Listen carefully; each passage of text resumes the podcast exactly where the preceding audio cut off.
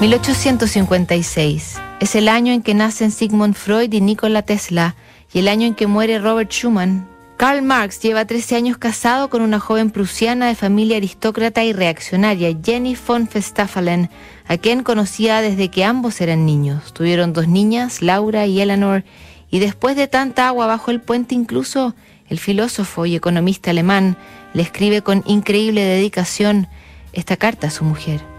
21 de junio de 1856, querida mía, de nuevo te escribo porque me encuentro solo y porque me apena siempre tener que charlar contigo sin que lo sepas, ni me oigas, ni puedas contestarme. Por más malo que sea tu retrato, me sirve perfectamente y ahora comprendo por qué perfectamente y por qué hasta las lóbregas Madonas, las más imperfectas imágenes de la Madre de Dios, podían encontrar celosos y hasta más numerosos admiradores que las imágenes buenas. En todo caso, ninguna de esas oscuras imágenes de Madonna ha sido tan besada, ninguna ha sido mirada con tanta veneración y enternecimiento, ni adorada tanto como esta foto tuya, que si bien no es lóbrega, sí es sombría, y en modo alguno representa tu hermoso, encantador y dulce rostro que parece haber sido creado para los besos. Yo perfecciono lo que estamparon mal los rayos del sol, y llego a la conclusión de que mi vista, por muy descuidada que esté por la luz del quinqué y el humo del tabaco, es capaz de representar imágenes no solo en sueños, sino también en la realidad.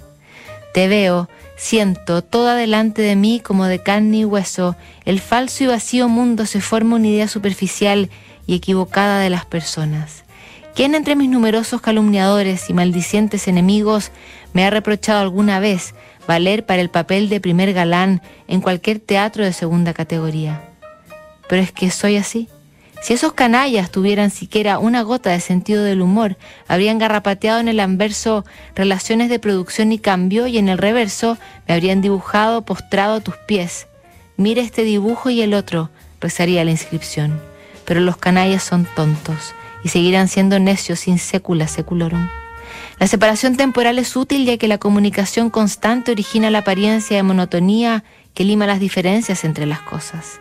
Hasta las torres de cerca no parecen tan altas, mientras que las minucias de la vida diaria, al tropezar con ellas, crecen desmesuradamente. Lo mismo sucede con las pasiones. Los hábitos consuetudinarios que, como resultado de la proximidad, se apoderan del hombre por entero y toman forma de pasión, dejan de existir tan pronto desaparecen del campo visual su objeto directo.